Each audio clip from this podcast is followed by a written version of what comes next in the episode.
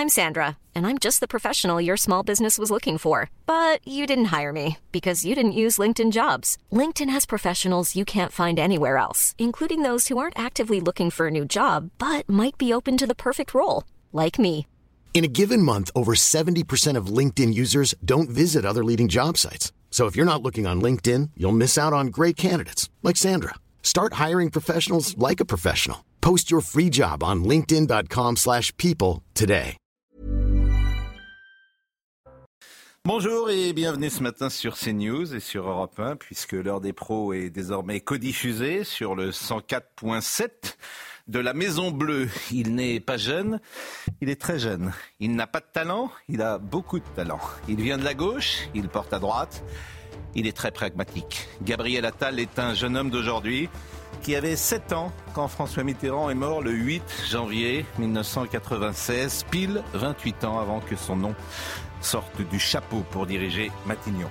L'a-t-il appris ce matin-là à, l'école alsacienne, au cœur du 6e arrondissement, là où les petits camarades, les siens, avec qui un père PDG du CAC 40, qui est un acteur célèbre ou qui une vedette de l'actualité Gabriel Attal est bien né, aucune fée carabosse ne s'est penchée au-dessus de son berceau. Sciences Po, c'est le minimum, secrétaire d'État à 29 ans, ministre à 33, Premier ministre peut-être à 34, 34 ans. N'est-ce pas trop jeune pour une charge aussi lourde? Régénération, avait dit euh, Emmanuel Macron le 31 décembre. Marine Le Pen a inventé Jordan Bardella, Emmanuel Macron a créé Gabriel Attal. Ces deux-là répondent à l'époque. Régénération de la Maison France, mais aussi conservation de son modèle ou restauration. Attal et Bardella croiseront le fer ces prochaines semaines lors de la campagne électorale pour les élections européennes. Qui sait si ce ne sera pas le tour de chauffe de la présidentielle de 2027 Il est 8h59, je suis un poil essoufflé parce que je suis arrivé en retard. Et Somaya Labidi est là pour les infos.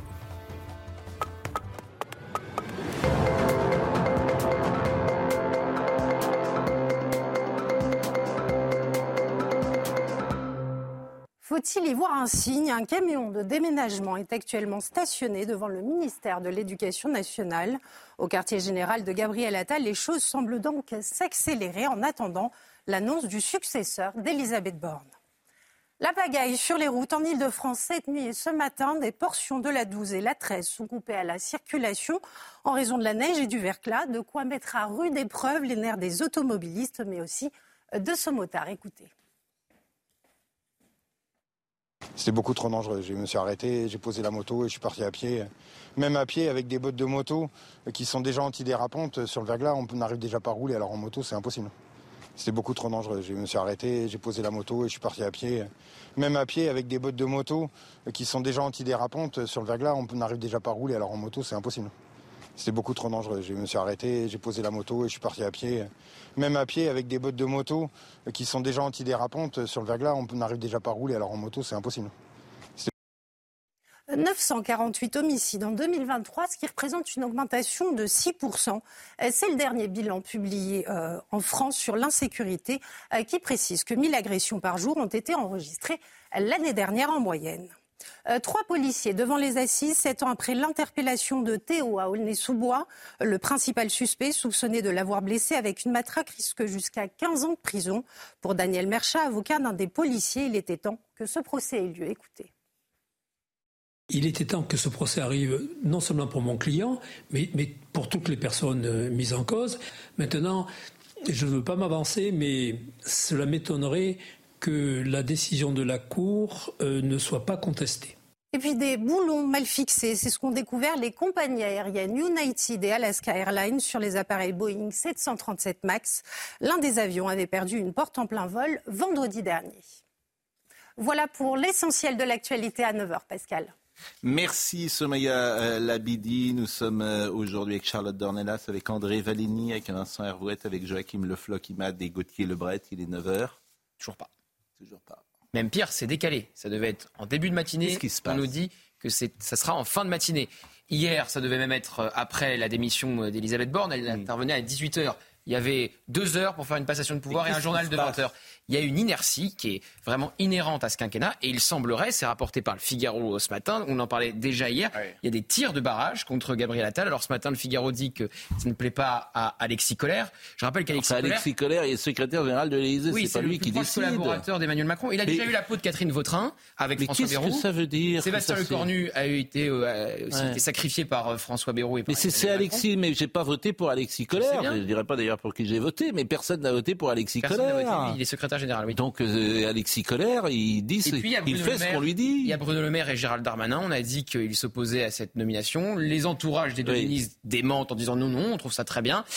En attendant, il n'y a toujours pas de Premier ministre. Il y a un Conseil des ministres prévu demain qui, à mon avis, n'aura pas lieu, parce que je ne vois pas comment on change, on fait les passations de pouvoir pour tous les ministères aujourd'hui. Donc, euh, à mon avis, le Conseil des ministres de hmm. demain m'étonnerait qu'il y ait un Mais ça, chope, euh, ça choperait sur quoi? Parce que Gabriel Attal, c'est quand même quelqu'un qui peut réunir Déjà, il réunit la Macronie, ce qui est déjà.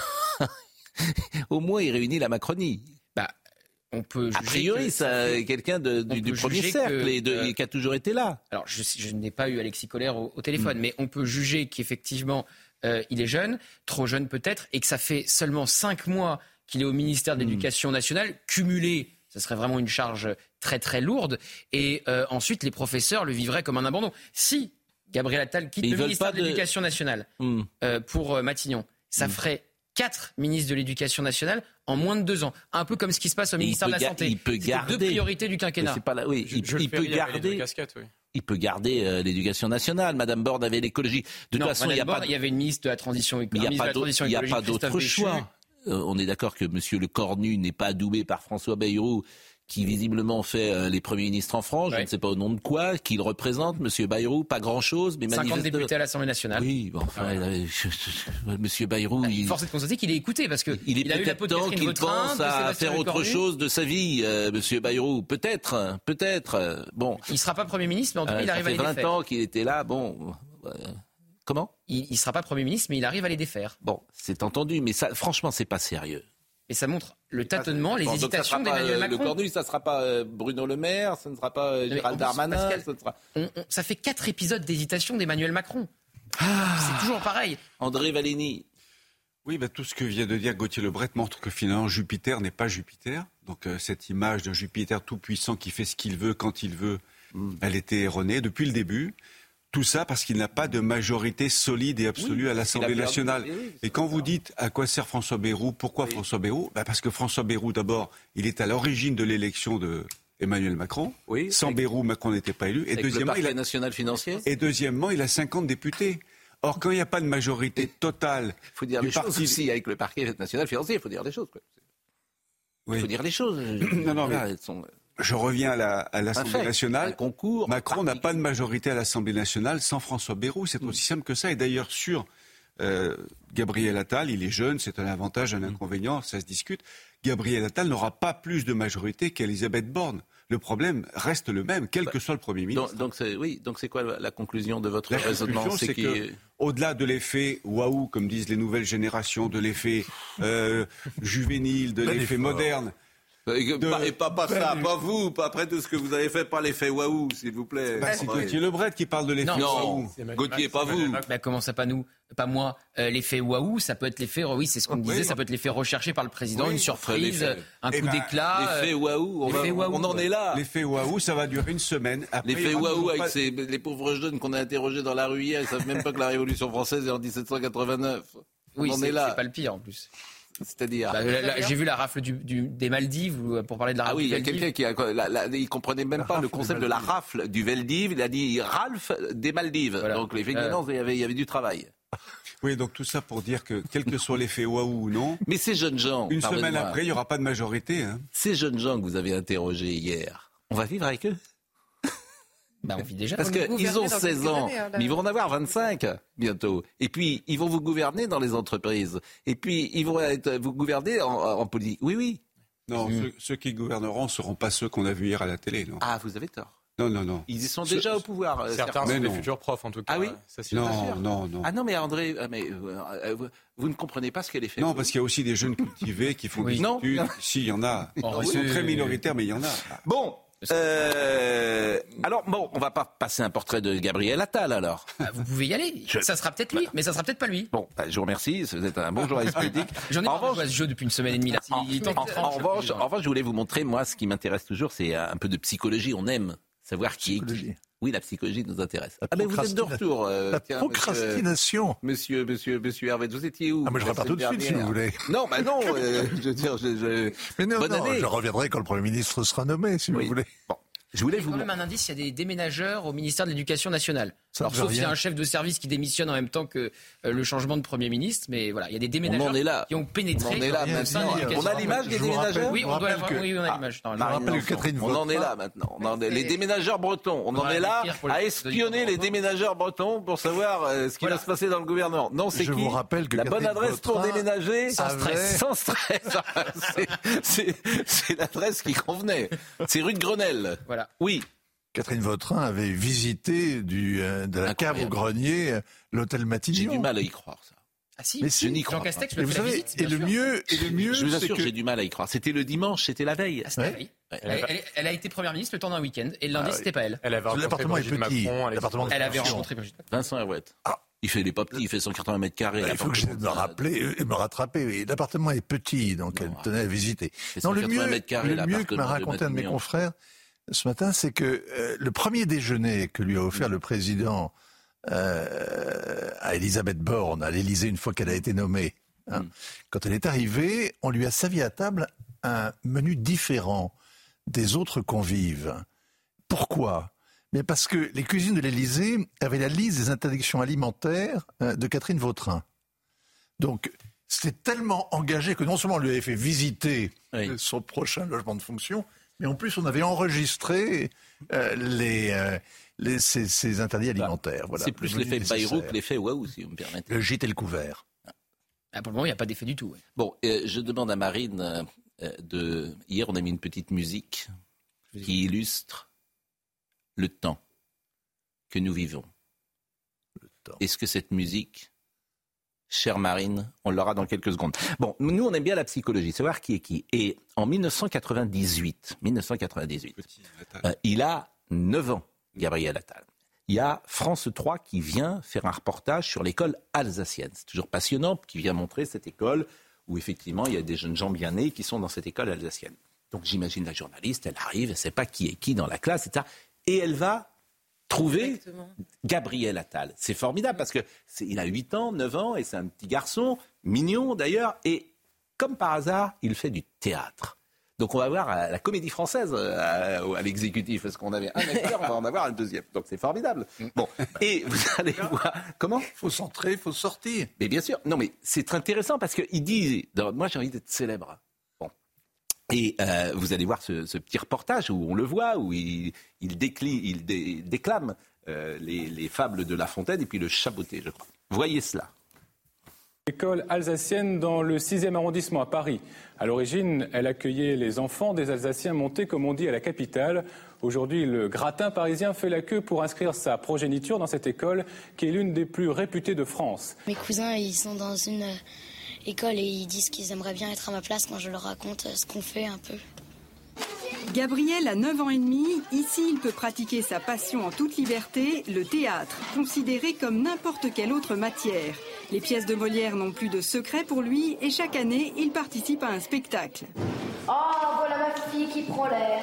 Elle ne me voit pas. Elle soupire. Elle lève les yeux au ciel. Papa travaille dans le cinéma et il m'a dit euh, Dieu que euh, si on voulait être un acteur célèbre, il fallait commencer par le théâtre. L'année avant-dernière, j'ai fait le chaboté et j'étais le chat. Et l'année dernière, j'ai fait le médecin volant et j'étais le médecin. Allons donc, découvre ton petit cœur. Qui veut gagner Matignon Qui veut gagner Matignon? Vous avez quatre noms. Gauthier Lebret, Julien de Normandie, Richard Ferrand, Il a dit qu'il voulait pas. Gabriel Attal Il prend des tirs de barrage. ou Gérald Darmanin ou Monsieur Le Cornu Gérald Darmanin affaibli par la loi Bon. immigration et la motion de rejet. Le corps nu Est-ce débranché que- par François Bayrou. Est-ce que Gabriel Attal est votre dernier mot? Non. non, si je dis oui et que c'est pas lui, demain vous me prenez l'extrait et vous me le rediffusez. Oui. Je vous connais par cœur. Oui, parce que je suis, je suis comme ça. Je suis, je suis, je suis capable. Bon, bah écoutez, qu'est-ce que vous voulez que je vous dise euh, Rien, en fait? Euh, Elisabeth Borne, elle. Hein. Non, oui, il est urgent d'attendre, comme dit l'autre. Euh, Elisabeth Borne euh, donc a annoncé hier son euh, départ. En fait, c'est euh, Emmanuel Macron. Alors là aussi, ça a été discuté parce que c'était un tweet. Les gens ont trouvé ça peut-être un peu cavalier ou irrévérencieux. Moi, je je, je, c'est, il l'a vu avant. C'est le monde d'aujourd'hui. Bon, il ne va pas lui envoyer une lettre. euh, Il n'allait pas faire une déclaration à la télévision pour dire que sa première ministre. euh, il avait demandé parce que c'est intéressant la lettre d'Elisabeth Borne. hein. Elle dit qu'elle a été forcée à la démission. Elle reprend les mots Oui. de Michel Rocard. Oui. qui s'entendait pas du tout avec François Mitterrand. Oui, Donc, euh, je trouve d'ailleurs que c'est pas, euh, c'est la règle du jeu. C'est-à-dire que Madame Borne euh, est, quand même euh, désignée par euh, Emmanuel Macron. Elle sait au moment où elle entre à Matignon qu'elle devra partir avec élégance. Mais est-ce un mot qui lui convient, le mot élégance? C'est dur. Bah, je vais dire, les gens qui travaillent avec moi, je vais vous dire un truc. J'aime pas trop les gens qui sont pas gentils avec ceux avec qui ils travaillent. Voilà. Et tous les témoignages de gens qui travaillent avec Madame Borne rapportent quelqu'un qui est pas gentil.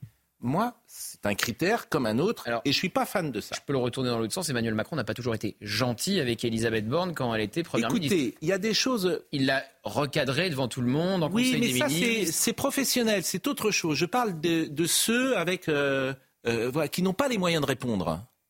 Ce qui est un peu différent. Par exemple, à l'Élysée, euh, le couple Macron, les gens l'aiment bien. Bah, ça, c'est un fait. Les gens qui travaillent à l'Élysée, qui ne peuvent pas répondre parce qu'ils sont en situation d'infériorité. Tu ne peux pas dire au président de la République, monsieur, vous me parlez mal. Bon. Bah, ça, je trouve que c'est un critère comme un autre. Chacun a ses critères. Et les gens qui ont travaillé avec Madame Borne, ils n'en gardent pas un bon souvenir. Même dans les ministères où elle était précédemment. hein, Voilà, donc c'est pas, c'est un, je vous le répète, c'est un critère. On peut pas vouloir faire de la politique, aimer les gens et pas aimer les gens avec qui on travaille. Je suis désolé de vous le dire, mais c'est- ce n'est que mon modeste. bon, euh, donc elle a fait quoi, Madame Pourquoi vous riez Elle a fait une lettre. Bon, le bilan. Alors évidemment, le bilan, ça vous fait rire tout ça, mais c'est important. Non, Vous trouvez pas que c'est important Vital. Ah, C'est important de savoir comment les gens Mais- se mais- conduisent mais, avec leur. Depuis euh, hier 18h, je suis suspendu, je oh, regarde. non, mais vous êtes, vous n'êtes qu'ironie. Non, non, non, non, non, non, non, c'est très très important. Très important. Non, je suis Normandie. Non, non, mais c'est. Non, mais attendez. Alors, bon, vous voulez une vraie réponse? Oui. La seule chose qui soit sidérante, moi je me fichais perdument que ce soit. Toute façon, Hervouette parle. Non, parce que je le dis parce que. euh, Il était surpris. non, non, je, je- je le dis parce que nous sommes Soyez désormais sur. Europe 1. Soyez gentil avec Vous les avez gens raison. avec qui vous travaillez. Oui, Première exactement. Bon. Vous avez parfaitement raison. La Vincent deuxième chose, parle sur la Europe seule 1. chose, la, la vraie surprise, c'est que depuis 18 heures, on attend. Oui, c'est Pour le pourquoi vous avez reste, pris la c'est parole. l'espèce de, c'est une espèce de, de mise en scène. Euh, on arrive, sincèrement, moi, j'arrive absolument pas à comprendre. Si vous pouvez me l'expliquer, j'aimerais, j'aimerais avoir Je viens de une. vous l'expliquer. Bah, il vient de la il vient- procrastination. Vous à ce trouvez que. point- mais vous voulez faire de la psychologie, la procrastination. À ce point, ça révèle quoi? C'est un- c'est une faille psychologique grave C'est quoi? C'est un- une incapacité à décider, à nommer C'est ça dit quoi? Ça dit sans quoi? doute toujours été comme ça, simplement aujourd'hui, non, il y a les non, gens non, non, non, non, non, la non, non, et même dans une PME, même dans une PME, si vous voulez, quand le, quand le patron décide de nommer quelqu'un, Oui, il y a toujours des oppositions et éventuellement il les prend ensuite en tête à tête en disant ah Et oui, là, c'est chronique. t'avais peut-être raison, Ça se répète, surtout, c'est ça. Hmm. Ça se répète depuis le début de ce second quinquennat. Donc, Cette impossibilité de important la nommer. procrastination. Bon, vous savez ce que ça veut dire Il est plus. je- oui, je sais. Bah, je, Ah, Je vous le dirai, mais demain. Procrastination, je sais ce que ça veut dire quand même. Vous êtes euh, désagréable, monsieur Valini. Pascal, ça n'a pas toujours été comme ça. Oui. Raffarin a, remplacé immédiatement euh, euh, celui, euh, pardon, Villepin a remplacé immédiatement Raffarin, Rocard a été remplacé immédiatement euh, Par, par Cresson. Euh, de la même façon que Fabius avait remplacé Pierre Mauroy très rapidement.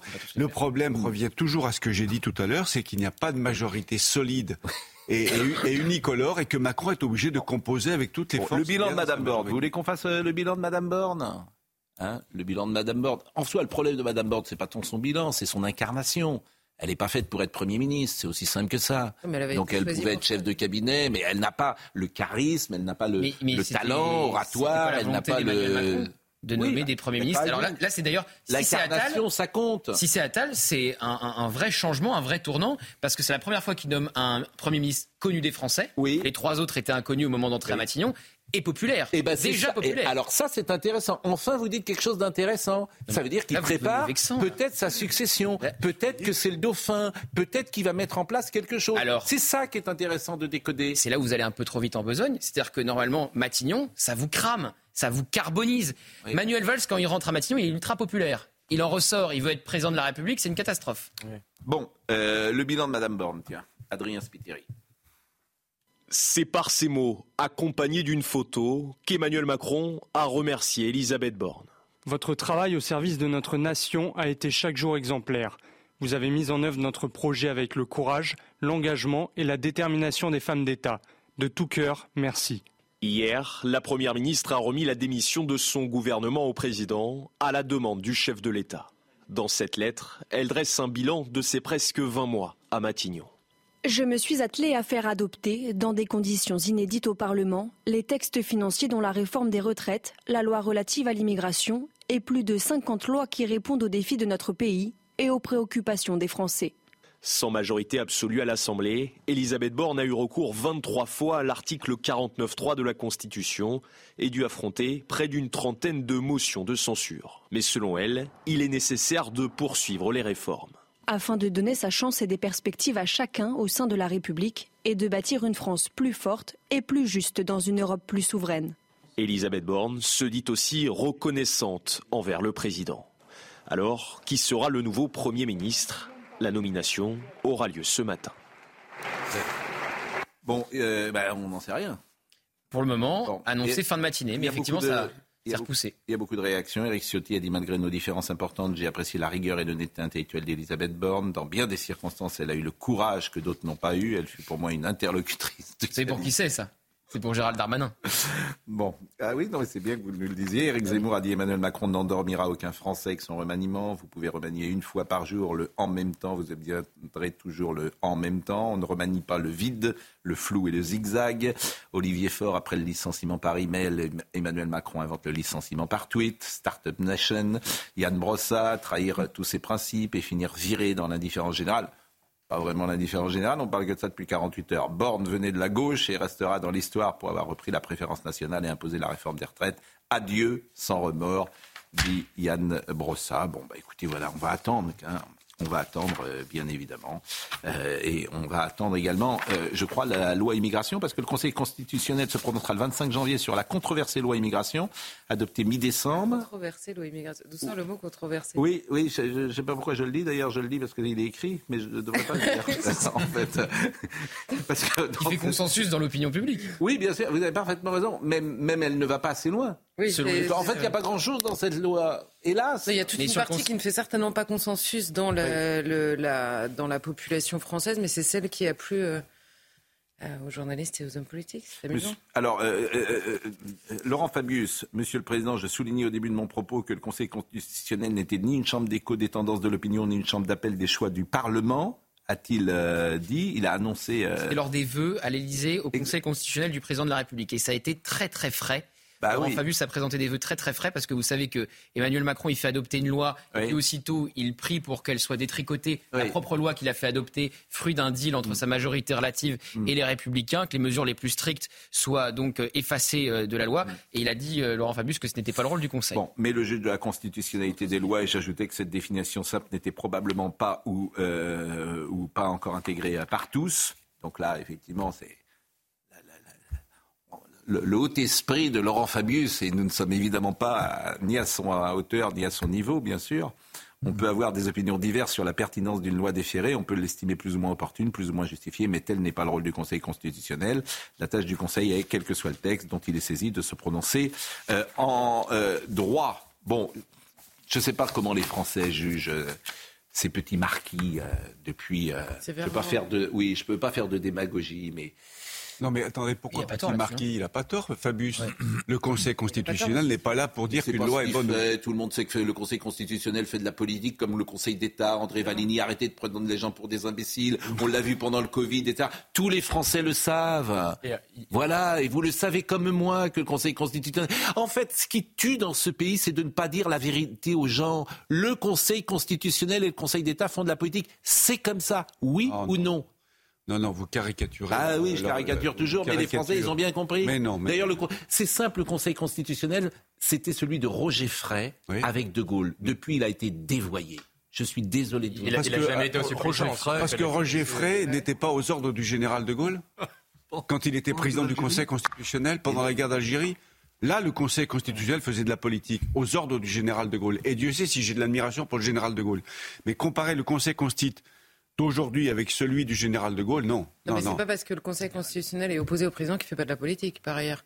Ils, ils, en font. C'est-à-dire qu'aujourd'hui, vous n'avez même plus besoin d'inverser les rôles. C'est un comment dire C'est un, une idéologie globale qui est portée par toutes les institutions, quel que soit le président qui est euh, à l'Élysée. Mais aujourd'hui, le Conseil constitutionnel, depuis la crise Covid, où d'un jour sur l'autre, il n'a pas pris une décision cohérente avec une intelligence de base, hein, qui est la mienne, je lisais, c'était impossible de comprendre la cohérence d'un jour à l'autre. Donc ça n'était que politique comme décision, c'était pour assumer ou contredire le politique, mais c'était uniquement politique. Et par ailleurs, depuis le jour où le Conseil constitutionnel s'est exprimé sur cette notion de fraternité pour nous expliquer que finalement faire passer des migrants euh, et les héberger chez soi, c'était de la fraternité et ça ne contrevenait pas à la souveraineté nationale, depuis ce jour-là, on a compris quand même que l'interprétation des termes euh, par le Conseil constitutionnel était évidemment éminemment politique. Je vous interprète le mot fraternité extrêmement différemment sur ce terrain-là. Donc c'est bien une interprétation qui est politique. Ah bah la fraternité, moi je l'interprète sur la défense des Français les uns par rapport aux autres seulement pour des assumer. Seulement des Français. Ah bah sur le terrain de la migration, oui. Oui, excusez-moi. Euh, comme il est 9h23 et que vous le savez, on est euh, diffusé, codiffusé aujourd'hui sur Europe 1. Mais nous sommes codiffusés comme pendant 25 minutes. Donc, on va dire à nos amis d'Europe 1 qui nous écoutent. Euh, pas sur CNews s'ils veulent, ou qui restent sur Europe 1. Pourquoi pas Ils vont retrouver Thomas Hill dans une seconde pour Culture euh, Média. Et nous, nous allons continuer ensemble euh, euh, avec toutes les actualités et notamment le procès Théo. Il est 9h24.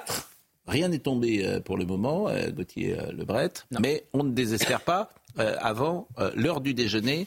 Le, qui ne sera pas le bouillon de 11 heures, qu'on puisse apprendre qui sera Premier ministre de la France plus le temps passe, plus Gabriel Attal s'éloigne de Matignon.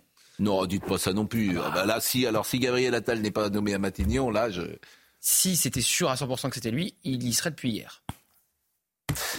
La pause, nous revenons tout de suite. Bon, euh, nous avons des indices. Oui. On en a trois. un camion de déménagement devant l'éducation nationale. Un camion de déménagement. Ça, c'est ça, c'est un fait important quand même. La garde républicaine. Ça, c'est encore plus important. À Matignon, la garde républicaine. Oui, bah oui, si elle était. Euh, donc euh, ça, ça veut dire que la passation des pouvoirs est en place. Troisième indice. Bah là, il n'y en a plus besoin d'un troisième. Si, mais on en a quand même un troisième. Deux micros qui viennent d'être installés dans la cour de Matignon. Ah, alors là, là, vous m'en direz tant. On se rapproche. Là, là, là, là, le dénouement. Vous m'en direz tant. Ils vont avoir froid. Hein. Bon, 9h31, euh, Somaya Labidi, le rappel des titres. Euh, tous les ans, en hiver, c'est la même chose. Grosse pagaille cette nuit et ce matin en Ile-de-France à cause de la neige et du verglas. Euh, des portions des autoroutes A12 et A13 sont actuellement coupées. 400 véhicules sont toujours bloqués et 6 départements ont été placés en vigilance orange. Et ça continue d'augmenter, 948 homicides en 2023, ce qui représente une augmentation de 6%. C'est le dernier bilan de l'insécurité publié en France, un bilan qui fait également état de près de 1000 agressions par jour en moyenne enregistrées l'année dernière. Et puis la quatrième visite sera-t-elle la bonne? Anthony Blinken à nouveau en Israël au menu une rencontre avec les dirigeants israéliens pour obtenir une désescalade dans la bande de Gaza. Le secrétaire d'État américain a atterri à Tel Aviv hier soir après plusieurs escales dans la région dont un entretien avec Mohamed Ben Salman, héritier du Royaume d'Arabie Saoudite. Merci Somaya. Euh, Pierre Moscovici, on en a parlé hier. Laurent Wauquiez pense qu'il doit démissionner. Euh, il a ralenti la publication des derniers rapports de la Cour des comptes sur l'immigration pour éviter qu'il influence le débat.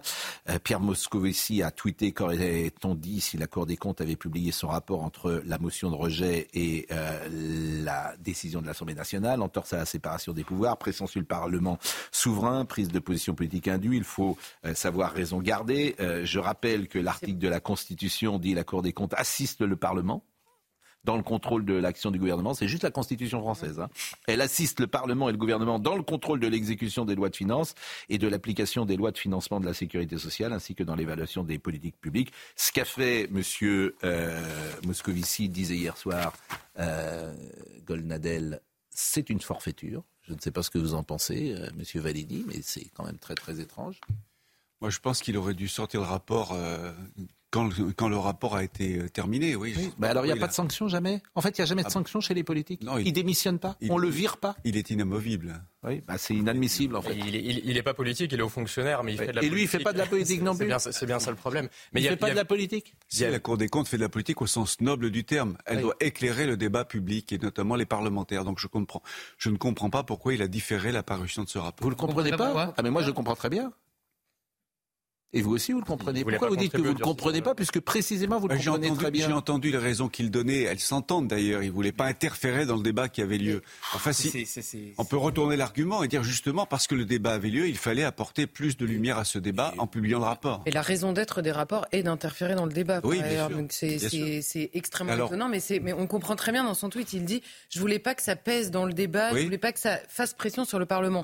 Si bien que même Pierre Moscovici, ministre socialiste parmi les ministres socialiste sait que la seule manière de lire son rapport, c'est de durcir la loi. Il le sait très bien, c'est la seule et unique raison pour laquelle il ne publie pas son rapport. Donc on apprend par le biais de, cette, de, ce, comment dire, de ce report de publication que, en réalité, toutes les institutions du pays le savent, que nous sommes absolument dépassés et qu'il faudrait durcir considérablement les textes. Et au lendemain d'une loi qui fait hurler tout le monde parce que soi-disant elle serait trop dure. En fait, on n'a pas commencé le début du quart du chantier. Il est temps que tous ces gens débarrassent le plancher.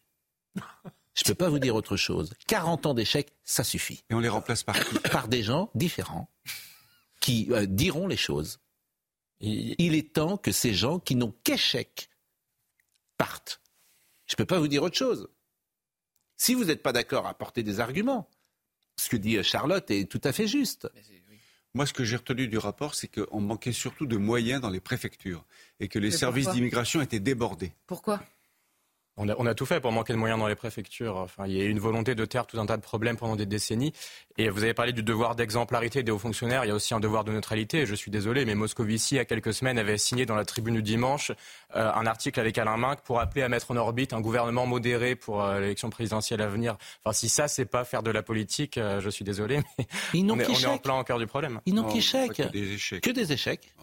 Bah, euh, écoutez, je pense que ici, que des échecs. Et l'autre contradiction qui me paraît insoutenable, c'est qu'on a des gens qui donnent en permanence des leçons de démocratie, mais là, on est précisément, comme disait Philippe Séguin, dans l'anti-1789. Hein. On a envie d'extraire de la souveraineté populaire, de la délibération collective, tout un tas de sujets qui sont d'intérêt général. Rachida Dati a écrit euh, Les rapports de la Cour des comptes sont faits pour éclairer le débat public. Pierre Moscovici a utilisé son pouvoir personnel pour priver le Parlement d'éléments factuels pour légiférer sur l'immigration. Cet acte antidémocratique traduit son mépris du peuple et des élus.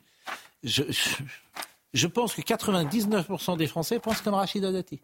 Mépris qui, qui... 99% des Français, c'est ça qui est terrible d'ailleurs. C'est une interprétation que j'entends. Et si vous, vous, aussi, vous pensez comme ça, j'en S'il avait publié le rapport en plein débat, est-ce qu'on ne l'aurait pas accusé de vouloir interférer dans le débat politique Louis Alliot était ce matin sur RTL et il a pris euh, la parole sur ce sujet. Louis Alliot. avant la présidentielle. Louis Alliot.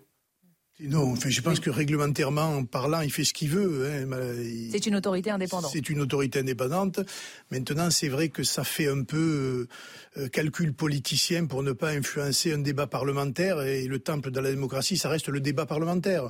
Donc on peut s'interroger effectivement sur cette manière de faire. Il explique ne pas avoir voulu rajouter de la crise à la crise. Oui, mais c'est pas de la crise, c'est de la vérité à la vérité. Et les parlementaires ont aussi besoin d'un éclairage sur ce problème particulier pour pouvoir prendre les bonnes décisions moi, ce qui m'intéresse toujours en tant que journaliste, c'est les faits, point. Ce qu'il appelle la vérité, les faits, point. Le reste, ça ne m'intéresse pas. Les faits. Ben, lui, il veut masquer, cacher les faits. C'est ennuyeux quand même. Pas longtemps, 15 jours.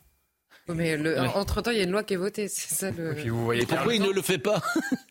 Pourquoi il ne les publie pas? On a bien compris. Pour que le texte ne soit pas encore plus droitisé. Mais surtout, non, non, le déc évidemment... Ça, c'est vous qui le dites. Mais bah, il ne veut pas interférer dans le débat parlementaire. Mais la, cour, la, Cour, des comptes avait assumé d'intervenir dans le débat avant l'élection présidentielle, parce qu'elle a aussi un rôle d'information des citoyens euh, avant l'élection présidentielle de Mais surtout, le décaler équivaut à l'enterrer, parce qu'il n'y aura plus de débat sur l'immigration au Parlement avant la fin de ce quinquennat. Emmanuel Macron. En fait, c'est la France meurt de ces gens-là. Je ne peux pas vous dire autre chose. Et après, on dit Ah, le Front National, il est à 40%. Bah oui, en fait. Bah oui, pour une raison simple, il n'a jamais été au pouvoir, le Front National. C'est uniquement ça. Alors tu espères que si ils étaient au pouvoir, en tout cas ceux qui votent pour eux, leur comportement serait différent au pouvoir mm. qu'avoir ce type de personnalité. Donc après, ah oui, mais vous avez fait le. Ben, en fait, c'est eux. C'est leur échec. C'est leur échec qui a produit la situation d'aujourd'hui. Si je peux juste rajouter une idée très rapidement, ce sont aussi des gens qui sont incapables de faire leur autocritique. Tout à l'heure, vous avez parlé euh, des vœux Laurent Fabius, mais il y a une autre partie euh, des vœux qui n'a pas été montrée. C'est le moment où il s'en prend à tous ceux qui critiquent la notion de gouvernement des juges et les atteintes à l'état de droit. Mais je suis désolé, mais ce sont des critiques qui sont parfaitement audibles. Enfin, Jean-Eric Châtel a été secrétaire général du, euh, du Conseil constitutionnel. C'est pas un affreux anti-républicain, anti-démocrate. Le procès Théo, il nous intéresse et euh, Noémie Schulz est en direct avec nous, je pense. Vous savez trois fonctionnaires de police comparaissent à partir d'aujourd'hui devant la cour d'assises de Seine-Saint-Denis pour l'interpellation violente en 2017 à Aulnay-sous-Bois de Théo Luaka, grièvement blessé à l'anus par une matraque télescopique. Je pense que Noémie est avec nous. Le procès va s'ouvrir. Je ne sais pas si c'est déjà ouvert il y a quelques secondes. Je voudrais quand même qu'on, euh, là aussi, rappelle les faits et ce qui nous avait à l'époque euh, incroyablement étonné, la présence de euh, François Hollande, qui était allé euh, à l'hôpital alors qu'on ne savait quasiment rien par définition de cette affaire et lui-même avait, par ce déplacement, évidemment donné un, un signe, bien sûr, de ce qu'il pouvait penser. Voyons le sujet de Célia Barotte. C'est un contrôle d'identité qui a dégénéré le 2 février 2017. Alors qu'il était maîtrisé contre un mur, Théo Louaka a reçu un coup de matraque télescopique tenu par l'un des policiers. Un coup qui lui a engendré de graves lésions anales et entraîné 60 jours d'ITT. À l'époque, l'affaire prend une tournure politique. Des manifestations et violences urbaines s'organisent en France et François Hollande, président de la République, se rend même au chevet de l'adolescent hospitalisé. Ça donne tout de suite un parti pris et ça malheureusement piétine euh, la présomption d'innocence, euh, ce qui est extrêmement important pour les policiers, encore une fois. Et, euh, malheureusement, on a vu en effet cette action du président qui a, été, qui a suscité énormément de, de, colère dans nos rangs, beaucoup d'incompréhension. Le policier auteur du coup est d'abord mis en examen pour viol, mais faute d'éléments suffisamment caractérisés, les faits ont été requalifiés en violence volontaire avec arme par personne dépositaire de l'autorité publique ayant entraîné une mutilation ou une incapacité permanente partielle. Pour son avocat, il s'agit d'un accident involontaire. Mon client n'a eu qu'un seul et unique but en donnant ce coup, aider son collègue piétiné au sol et permettre le menottage de M. Louaka en lui faisant perdre ses appuis, selon un geste des stocks recommandé aux policiers dans leur formation. Sept ans après les faits, Théo Louaka garde d'importantes séquelles de cette interpellation et les policiers ont été placés sous contrôle judiciaire. Le principal accusé encourt 10 ans de prison et 150 000 euros d'amende. Noémie Schulz est sur place avec nous. Euh, Noémie, est-ce que M. Louaka était euh, présent euh, ce matin? Absolument, il est arrivé euh, assez tôt avec son avocat Antoine Vey. Euh, c'est un homme euh, très grand qui boite très légèrement, sans doute une, séquelle hein, de ce violent coup qui lui avait été porté juste à côté de, l'anus et qui a des conséquences encore aujourd'hui. Et c'est ce qui explique d'ailleurs ces conséquences, cette infirmité permanente, c'est ce qui explique le renvoi devant une cour d'assises du principal accusé. Alors ce débat qui s'ouvre ce matin et qui doit durer jusqu'à la fin de la semaine prochaine va essentiellement tourner autour d'une question le violent coup de bâton de défense télescopique a-t-il été volontairement porté près de l'anus avec la volonté de blesser, comme le pense Théo Louaka et son avocat, ou alors est-ce qu'il s'agit d'un malheureux accident? C'est ce que défend bien sûr le policier et ses avocats. À l'époque, l'inspection générale de la police nationale avait conclu à un usage disproportionné de la force et un manquement au devoir de protection dû aux personnes placées sous la garde de la police. On l'a rappelé dans le sujet, hein, le, le, policier avait un temps été poursuivi euh, pour viol. Les faits ont depuis été requalifiés. Il encourt une peine de 15 ans de euh, prison et 150 000 euros euh, d'amende. Et les débats voilà, vont tourner autour de la légitimité de l'intervention des policiers. Ont-ils respecté la procédure? Ont-ils agi avec proportionnalité? La défense de l'accusé, le principal accusé, va s'efforcer de démontrer que ce geste de violence volontaire était justifié, légitime et conforme aux préconisations, c'est-à-dire à ce qu'on enseigne aux policiers à l'école dans le cas d'une interpellation qui était euh, très compliquée dans un contexte euh, tendu. On le rappelle, Théo euh, se débattait, il refusait d'obéir à ce contrôle d'identité. On rappelle effectivement les conditions de l'interpellation et on rappelle effectivement la difficulté pour les policiers de maîtriser quelqu'un qui ne veut pas obtempérer, je ne sais pas si c'est le terme qui convient, Noémie Schultz, dans cette interpellation qu'il faut rappeler. Absolument, et c'est d'ailleurs euh, la ligne de, de, de, défense, ce que plaidera sans doute euh, Thibault de Montbrial, l'avocat euh, de ce policier. Il dit en gros que, ce, que son client n'aurait jamais porté ce coup violent si Théo Louakan ne s'était pas débattu, s'il n'avait pas refusé eh bien d'obtempérer. Il dit qu'il n'a jamais cherché à le, à, le, à le faire souffrir volontairement, mais que il avait lui-même reçu un coup de poing et que dans la bagarre de cette interpellation, eh bien, il a cherché à le maîtriser. Il pensait frapper le, le haut de la cuisse pour faire euh, plier la jambe, le faire tomber au sol. Euh, le coup, euh, comme Théo Louaka se débattait, le coup, dit-il, a, a, ripé. Et c'est pour ça que c'est cette zone rectale qui a été touchée. Ce sera l'objet de tous les débats hein, qui vont durer. On va entendre des policiers, bien sûr, de, l'IGPN. On va entendre des, médecins, des légistes. Et on, espère arriver dans dix jours à, à, une vérité judiciaire. Sans préjuger évidemment de ce que sera ce procès, il faut rappeler à tous les Français que lorsqu'un policier vous interpelle, ben vous obtempérez. Et euh, dans ces cas-là, il ne vous arrivera euh, pas de malheur. Mais il faut le dire et le redire et sans doute euh, faire des campagnes de civisme et d'éducation auprès des uns et 25 000 refus d'obtempérer par an, donc on en est très loin. Je remercie évidemment Noémie Schulz, que c'est un procès qui va vraiment nous intéresser. Et Noémie, elle sera tous les jours euh, très certainement en direct de Seine-Saint-Denis. Elle est avec euh, Laurence Sélarié. Je voudrais qu'on écoute Antoine Vey, qui est l'avocat de euh, Monsieur euh, Louaka. Écoutons-le. Personne choisit d'être victime et personne choisit d'être médiatisé pour avoir subi les violences qu'il a subies. Vous avez parlé du coup de matraque qui a symbolisé cette affaire, mais il y a eu une série de violences euh, des humiliations, des coups de pied, des baffes. Euh, et euh, sept ans plus tard, il s'en est toujours pas remis. c'est quelqu'un qui a le sentiment d'avoir été violé. Je dis le sentiment parce que c'est pas la qualification juridique qui est retenue. Le, terme de viol n'a pas été retenu à proprement parler. Hein. Violence volontaire, mais pas viol. Mais le geste dont il a été la victime et l'introduction d'une matraque télescopique dans son dans son corps correspond à un viol pour lui. Antoine va interroger tout à l'heure par euh, Apolline de Malherbe sur RMC. Je vous propose d'écouter Antoine V une deuxième fois, cette fois-ci sur euh, la justice, euh, bien évidemment, qui doit, comment dire, qui doit être mise en place lorsqu'un policier fait une bavure. La justice a forcément du mal à sanctionner la police, ils travaillent ensemble. et les rapports institutionnels entre la justice et la police sont des rapports compliqués. Par contre, nous, notre position, c'est de dire des gens qui font ce type d'action ne peuvent pas être policiers. Et j'entends ce que dit ce monsieur, mais on ne peut pas porter l'uniforme de police et pas euh, finalement savoir faire respecter l'ordre. Faire respecter l'ordre, c'est pas terminer un contrôle de police avec un jeune de 22 ans qui venait apporter des chaussures à sa sœur, donc qui venait pas faire euh, du trafic de drogue ou je sais pas quoi, euh, qui n'a aucun précédent de violence, qui est quelqu'un de très pacifique, qui venait de signer un contrat de football avec un club belge et qui allait commencer une carrière sportive et qui finit quelques minutes plus tard avec un préjudice permanent qui globalement globalement l'a laissé euh, sur le carreau. Alors l'avocat des policiers, je vous propose de l'écouter cette fois-ci, s'appelle Daniel Merchat.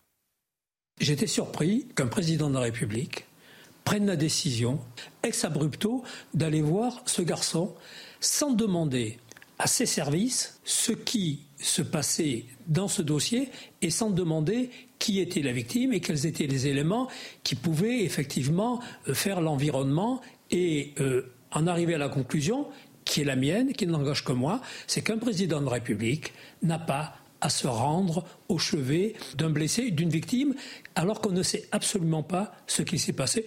Et puis Thibault de Montbrial était hier euh, matin sur Europe 1 et sur CNews avec Sonia Mabrouk et il est l'avocat également d'un des policiers, euh, puisqu'il y a trois policiers euh, qui sont mis en examen. Je vous propose de l'écouter.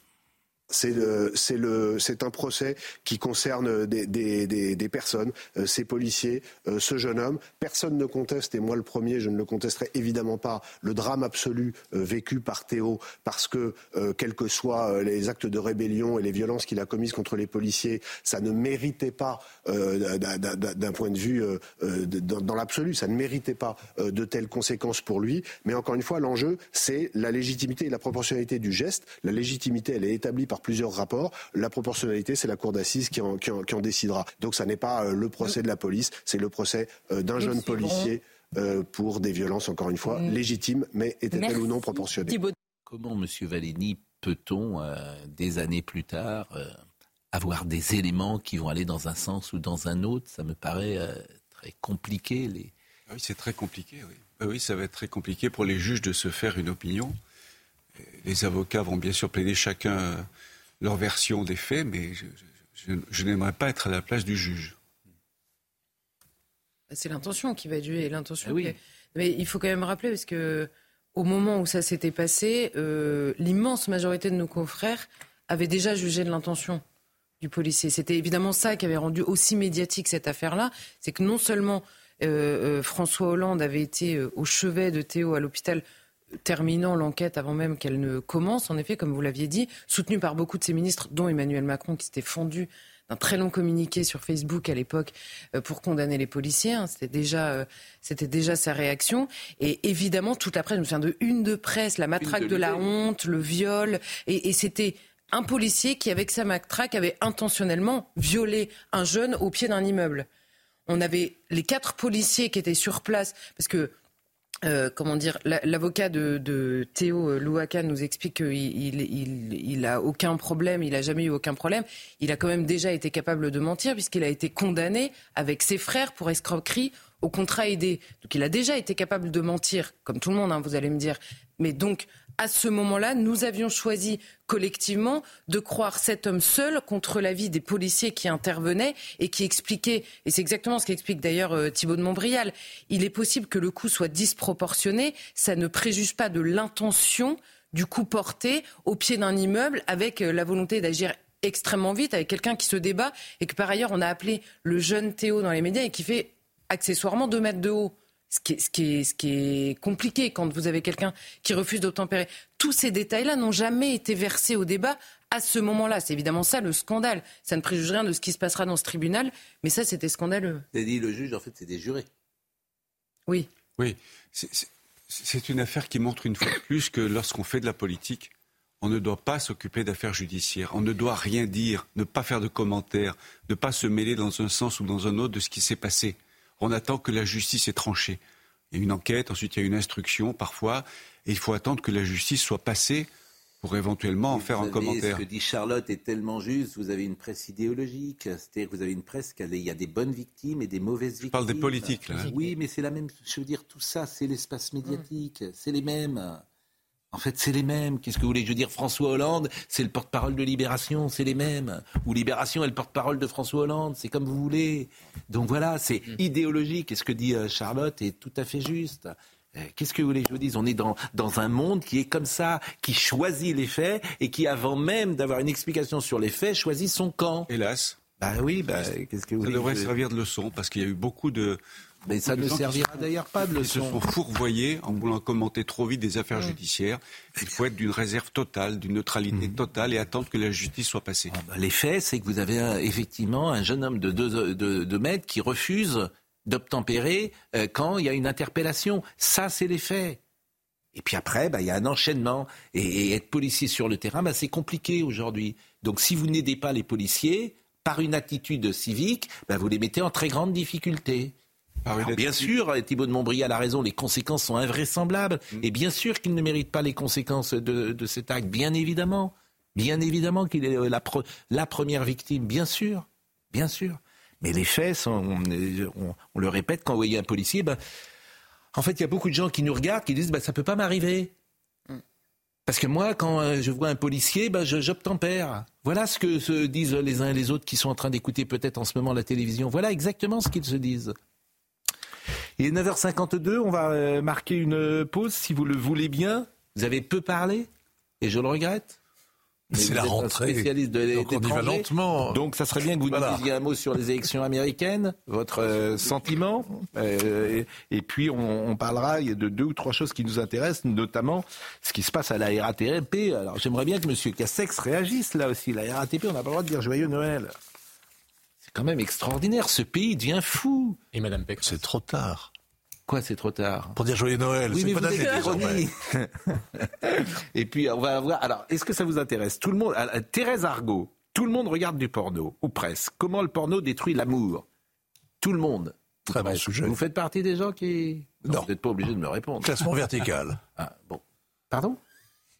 Non, pas le livre. Le livre a l'air très bien, remarquable. On me l'a recommandé. Non, mais c'est très intéressant. Moi, je l'ai reçu l'autre jour à Europe 1. Madame euh, Argot, et vraiment, ce qu'elle nous dit est très intéressant sur le, porno, parce qu'effectivement, euh, des jeunes gens, dès l'âge de 9 ans, 10 ans, 11 bah ans. Euh, mais oui. L'extrait où Laurent Wauquiez avait avoué chez Regarder du porno ça, l'avait suivi après. Oui, mais bon, bah, que Laurent Wauquiez regarde du porno à son âge, ça va pas euh, sans doute changer sa libido, mais, que des gosses de 7, 8, 9 ans. Oui, mais dans le débat public, le fait est qu'à l'époque, Laurent Wauquiez, le, seul fait qu'il faille dire qu'on regarde du porno pour avoir l'air cool, parce que c'est exactement ça qui s'est passé, c'est affligeant, mais ça a été construit, tout ça. Alors on en revient petit à petit, enfin. Bon. La pause et nous revenons et nous, nous sommes. Euh, voilà. Il n'y a pas de carré blanc sur notre chaîne. Pas d'obscénité. Il est à 10h et je salue Thérèse Argot. Tout le monde en regarde, ou presque, comment le porno détruit l'amour. Donc je ne demanderai pas à nos invités s'ils regardent des films pornographiques. C'est déjà fait. En ce qui vous concerne.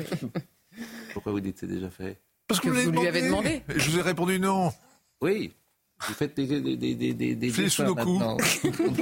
Pendant l'émission, vous faites des Ça détruit l'ennui. Bonjour, merci. Non, non, vous vous ennuyez, vous êtes comme en cours de philo, quoi. On, vous faites des petits dessins. Non, non, mais euh, Bon, tout le monde, tout le monde, pourquoi vous dites ça bah, En voyant les chiffres, on peut dire que tout le monde en regarde ou presque. Les chiffres, ils sont quand même euh, énormissimes. Hein. C'est un tiers du trafic sur Internet, c'est un quart des Français qui en consomment régulièrement, c'est 80% des 18-30 ans qui en consomment vraiment euh, euh, toutes, les, toutes les semaines. 80% Oui, c'est immensissime. Garçons ou filles? Ah, et Alors les deux. De plus en plus de femmes consomment aussi la pornographie. et c'est 50-50 Alors c'est pas 50-50, c'est encore plus des hommes que des femmes, mais les femmes aussi en consomment. Et puis alors les chiffres auprès des enfants, ça c'est quand même très important un enfant sur trois en dessous de 12 ans, on a déjà vu. Deux enfants sur trois en dessous de 15 ans. La moitié des garçons de 12-13 ans en consomment plusieurs fois par mois. Et quand on sait de quoi il s'agit, eh ben, on, a le, on a raison d'en parler ce matin ensemble parce que c'est un vrai phénomène de société. On va en parler dans une seconde. L'exposition des mineurs à la pornographie est un abus sexuel et un viol de l'imaginaire. Écrivez-vous. Sommeya Labidi, le rappel des titres. Le suspense est à son comble. Des micros ont été installés dans la cour de l'Elysée. La garde républicaine est également en place. Autre indice, un camion de déménagement est actuellement stationné devant le ministère de l'Éducation nationale en attendant l'annonce du successeur d'Elisabeth Borne. Ce scénario digne d'un film d'action, l'état d'urgence décrété en Équateur après l'évasion de l'ennemi public numéro 1, Adolfo Macias, alias Fito, chef du plus grand gang criminel, n'a toujours pas été retrouvé. Et puis l'entreprise privée Astrobotique ne décrochera pas la Lune tout de suite avec son alunisseur. Sa fusée Vulcan Centaur, qui a décollé hier depuis la Floride, est en péril dans l'espace à cause d'une anomalie survenue peu après le décollage. Merci Somaya. L'exposition donc des mineurs à la pornographie est un abus sexuel et un viol de l'imaginaire. Est-ce que vous savez, par exemple, euh, prendre des jeunes gens de 6, 7, 8 ans, est-ce que vous savez le pourcentage des jeunes enfants qui ont vu un film pornographique. Bah, donc déjà, avec ces, chiffres, quand on dit qu'un enfant sur trois en dessous de 12 ans, ça veut dire qu'il y a aussi des enfants qui en ont vu très tôt. En fait, ce qu'il faut savoir, c'est qu'aujourd'hui, la protection euh, ne marche pas bien du tout, que n'importe quel enfant qui a accès à une tablette, un écran, peut avoir accès à ces images-là. On est en France.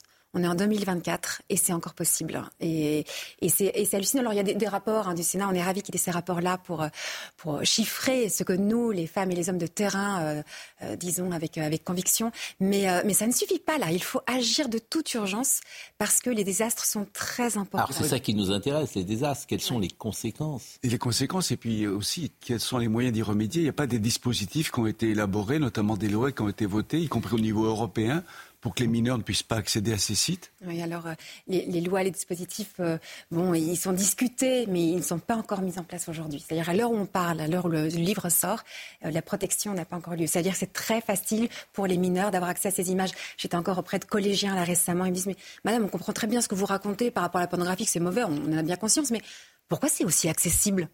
Ils ont 13 ans, ils me demandent ça. Et moi, qu'est-ce que je leur réponds? J'ai l'air d'une idiote en tant qu'adulte. Ben, oui, on vit en France et aujourd'hui, euh, cette drogue dure est disponible à n'importe qui et personne ne s'en inquiète. Mais j'ai l'air de quoi, moi, devant tous ces adolescents qui me disent Mais madame, ça nous fait du mal, on ne sait pas comment faire, on ne sait pas comment sortir. Mais, possible. Moi, je pense qu'il n'y a pas. Je ne vois pas comment vous pouvez, dans ce monde numérique, mm. empêcher Sauf à. Oui, ben, je ne vois pas les solutions. Alors, il y a l'éducation des parents. On peut bloquer. Alors, s'il y a quand même des L'éducation des. Alors, à la maison, oui, bien sûr. Mais, les enfants, ils sortent de votre maison. Oui, mais à l'école, à l'école, vous pouvez interdire les, vous pouvez interdire les téléphones à l'école ah, quand même. Vous pouvez interdire les portables. Dans les cours de récréation, c'est pas très compliqué ça. vous voyez, vous voyez interdire les portables Mais j'attends justement, mais, mais je n'attends que ça. Tout le monde avait applaudi. Mais même, mais même euh, l'enfant, il est à l'école entre 9h et 17h. Oui, à la maison. Euh, et après, il va à la maison. Donc, le contrôle des parents, je suis d'accord. Mais, vous avez une... ce qu'on est capable de faire? Moi, je pense vraiment d'un claquement de doigts, on peut résoudre ce problème de pornographie. C'est pas compliqué. Pourquoi est-ce que personne ne le fait? Parce qu'il faut avoir du courage. Qui est courageux aujourd'hui à l'époque pour pouvoir dire il faut faire des choses, mettre des choses en place? Ce qu'il faut faire, c'est déjà de bloquer, et on sait le faire techniquement, ces plateformes de vidéos gratuites qui diffusent en permanence, 24 heures sur 24, 7 jours sur 7, des images pornographiques euh, à n'importe qui avec zéro contrôle. Parce que cocher j'ai 18 ans, c'est pas un contrôle, excusez-moi. Et, et, rendre le porno payant comme, je veux dire, à l'époque. Pourquoi on les bloque pas? Mais parce que tout le monde est très mal à l'aise avec le sujet. Euh, savoir dire euh, la pornographie pose problème, c'est compliqué. Alors on est traité de kayak, de je sais pas trop quoi. Personne n'ose vraiment prendre position. Donc il faudrait, selon vous, mettre des sites payants? Sites payants, déjà, à la base. Comme fait aussi euh, le Royaume-Uni, simplement mettre une carte bleue pour pouvoir consommer la pornographie.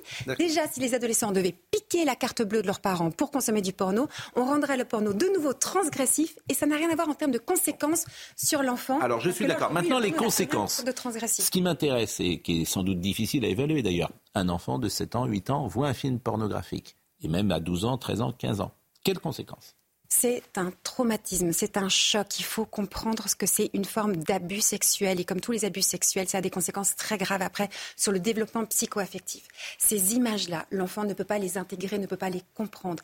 C'est-à-dire qu'il se rend bien compte que c'est pas bien ce qu'il est, est en train de voir. Donc avec son intelligence, il sent bien qu'il n'est pas censé voir ces images-là. Il ressent émotionnellement euh, quelque chose de l'ordre du dégoût euh, et en même temps, physiquement, il ressent de l'excitation sexuelle. L'excitation sexuelle, c'est une expérience agréable et le plaisir sexuel qu'il peut en retirer est très agréable. Il ne comprend pas comment est-ce qu'il a pu ressentir une sensation agréable dans son corps sur quelque chose qui le dégoûte. Et il est isolé avec ça. Il, il est dans l'incompréhension et dans l'isolement. La honte et la culpabilité font que on n'en parle pas. En général, nos enfants ne vont pas venir nous voir en disant Papa, maman, j'ai vu des images bizarres sur mon téléphone. Mais moi, qui suis sexologue, qui parle de sexualité partout, mes enfants vont pas venir me le dire comme ça. Parce qu'on a de la honte et de la culpabilité. Et quand on a ces émotions-là, on s'enferme dans le silence. Mais enfermé dans le silence, il ne sait pas comment faire pour gérer ça. Alors, comme il n'a pas compris pourquoi il a ressenti une sensation agréable, il va retourner une deuxième fois pour voir si ça lui fait la même chose. Il va voir que ça lui fait la même chose puisque ces images sont produites pour faire en sorte qu'on ressente cette excitation sexuelle. Et c'est à ce moment-là que va s'installer quelque chose qui, à mon sens, est très grave. C'est que pour s'autoriser à regarder ces images, il va se raconter un tas d'histoires. Ça veut dire qu'il va euh, bien peu simplement pervertir sa conscience, c'est-à-dire se, euh, euh se mentir à lui-même, se dire que finalement il n'y a pas de problème de regarder, tout le monde en regarde, c'est pas si grave, si personne ne le sait, il n'y aura pas de conséquences, etc., etc. Il va euh, s'inventer des histoires pour s'autoriser à en regarder là où il sent bien au fond de son cœur que c'est pas bon pour lui. Et c'est comme ça après qu'il tombe dans cette spirale et il n'arrive plus à s'en sortir. Bon. Voilà. Le livre est sorti hier, quoi, ou avant-hier, 3 janvier. Tout le monde en regard de presse, comment le porto, porno détruit l'amour. Le porto, rien à voir avec le porto. Le porto. Je crois que plus personne ne boit du porto. Bah, c'est délicieux pourtant. Oui, mais je crois que c'est comme le guignol. C'est comme le guignol kirsch. Oui, c'est des lassus, c'est des vieux. Ça revient, ça revient. Le porto, c'est vrai, c'est des vieux, euh, des vieux apéritifs. Un americano. Vous voyez, je crois que plus personne ne prend ça. Bon, euh, restez avec nous, bien sûr, et on parlera euh, de nouveau de, de, ce livre. Moi, je trouve que c'est passionnant et puis effrayant. simplement, dans l'actualité à la RATP, un document interdit à certains salariés de souhaiter un joyeux Noël aux usagers. Donc c'est bien Jean Castex. Eh oui, vous faites ça, mais c'est le. C'est lamentable. Mais je sais. C'est lamentable. Dans une note interne destinée aux responsables des animations des fêtes de fin d'année sur la ligne A du RER, e la RATP rappelle les bons comportements à adopter pour les usagers. Je voudrais vraiment qu'on voit ce sujet, en fait, qui devrait faire la une des journaux. Mais pour des raisons idéologiques, elle ne le fait pas. Ce sujet, il n'y a que CNews qui en parle. Qu'est-ce que vous voulez que je vous dise? Les grands médias, euh, non que CNews n'en soit pas, mais TF1, euh, France Télévisions n'en parlent pas. Libération n'en parlera pas, Le Monde n'en parlera pas, parce que pour des raisons idéologiques, ça vient percuter. Eh bien, les Français, ils se rendent bien compte que euh, Noël, on peut plus dire joyeux Noël. Enfin, on est chez les fous. Ah, les Français continuent à se souhaiter joyeux Noël, et tant mieux. Eh ben, je suis d'accord avec vous. Je ne parlerai pas d'une célèbre ville de France où Noël a été escamoté. J'ai dit que je ne parlerai plus de cette ville. À part quelques municipalités plutôt classées à gauche hmm. et ce document de la RATP, tout le monde en fait se souhaite joyeux Noël. Mais je suis d'accord. Mais c'est pour ça que je passe mon temps à dire 80% des journalistes contre 80% des Français. 80% de l'espace médiatique contre 80% des Français, bien sûr. Les journalistes et la Commission européenne. Oui, bien sûr. Alors, voyez le sujet parce que c'est passionnant d'Audrey Berthaud. Ne souhaitez pas joyeux Noël mais joyeuses fêtes de fin d'année. Des consignes étonnantes destinées aux responsables des animations de fêtes de fin d'année sur la ligne A du RER. E Dans une note interne, la RATP a rappelé les bons comportements à adopter avec les usagers, notamment de proscrire certains éléments comme les crèches, la représentation de Jésus ou encore le calendrier de l'Avent. Une décision inacceptable pour un élu CGT de la RATP. Je pense déjà la personne qui a fait cette note-là, devrait un peu réfléchir que dire joyeux Noël, ok, on va parler de laïcité, mais bon, faut pas quand même déconner. En fin d'année, les gens ils sont à bout toute l'année, ils ont pris les transports publics, les RER A, le B, les bus sont toujours en retard. Les qui augmentent le Navigo à 95 balles si on leur souhaite pas la joyeuse année, joyeux Noël et la bonne année. À moment donné, la personne qui a sorti ça, devrait un peu réfléchir dans sa tête. Hein. La RATP prônerait la liberté religieuse pour autant, une charte de la laïcité existe dans le groupe. À aucun moment, le fait de souhaiter joyeux Noël aux passagers serait interdit. Et le mois prochain, on va nous faire une note pour dire plus de galettes des rois, plus de crêpes et quoi encore. Mais non, nous on est, on est pour la galette des rois et pour la crêpe. Ce document aurait été signé par la déléguée du directeur de la ligne A du RER. E la voix de la raison, c'est la CGT. Exactement. Je le répète, la voix de la raison, c'est la CGT. Exactement, très bonne formule. Bon. Oui, enfin, à utiliser avec parcimonie. Bon, Jean Castex, il a rien dit, mais vous voyez, c'est oui, je suis très étonné parce que Castex est plutôt un homme de bon sens. Je ne sais pas s'il était au courant de cette de cette ah, il va l'être là s'il l'est. Oui, non mais attendez. Il va peut-être faire réagir aujourd'hui. On a l'impression que c'est extrêmement marginal et qu'il n'y a que la RATP non, Air France, une idée Air France, pareil. Mais la Commission européenne, en effet, il faut dire, c'était des instructions à destination du personnel de la Commission de ne pas dire joyeux Noël euh, notamment, c'est un exemple parmi d'autres qui a été pris. On a plusieurs villes. Regardez les décorations partout. On vous souhaite des bonnes fêtes partout. Mm. On n'écrit plus Joyeux Noël. Donc ça a fini quand même par rentrer dans les mœurs. Exactement. Par, ça infuse. Et même dans les, chez certains médias, parfois, et même euh, certaines entreprises, euh, certains. et, jusqu'au Conseil d'État, puisque c'était sur la fameuse. Parce que quel est le. Là, on le voit bien dans le document de la RATP, il ne faut pas, faut pas prononcer Jésus, on ne sait jamais, c'est peut-être contagieux. Et il n'y a pas de calendrier de l'Avent, il y a pas. Donc c'est tout, tout le référentiel, en réalité, catholique de Noël. Or, il y avait cette phrase du Conseil d'État au moment où il examinait les crèches, où il disait vous pouvez euh, mettre des crèches dans les mairies si c'est une tradition déjà dans la mairie préalablement, à condition de ne pas réinscrire Noël dans la tradition mm. catholique. Mais cette phrase, je veux dire, on est tombé sur la tête. Je me demande si ça. On a bien fait de séparer l'Église et l'État. je crois quand même, oui. Mais non, je vous signale que le Concordat. Mais, la France je, le dis sans. Euh, parce que c'est notre histoire. Je vous le dis. Euh, d'ailleurs, euh, la Lorraine et non, la Moselle, la Moselle, la Moselle, pardon. La Moselle. La Moselle. Et, et c'est une question qu'on peut se poser parce que c'est l'histoire et la culture française. Ah, non, non, l'histoire et la culture française, c'est aussi le siècle des Lumières, c'est la Révolution bah, française. Et nous sommes d'accord. C'est la loi 1905, c'est la Troisième République, c'est l'héritage judéo-chrétien, ah. c'est l'héritage gallo-romain, mais c'est un tout. Oui, moi, j'étais choqué quand on voulait inscrire l'héritage judéo-chrétien dans la Constitution. Non, il faut tout mettre alors. On n'en finit plus. Judéo-chrétien, gallo-romain, euh, les Lumières, la Renaissance, euh, le 19e siècle, Victor Hugo. Non. Ah bon, avant la Révolution, globalement, tout ça a été assez digéré par l'héritage chrétien. Hein. C'est toujours digéré, bien sûr. Ça, ah bah, non, c'est rejeté. C'est composite. Il y, a une guerre qui s'est créée. C'est bah, rejeté par une infime minorité. De vous savez que les crèches, vous savez que les crèches, pourquoi on fait des crèches dans les maisons en France?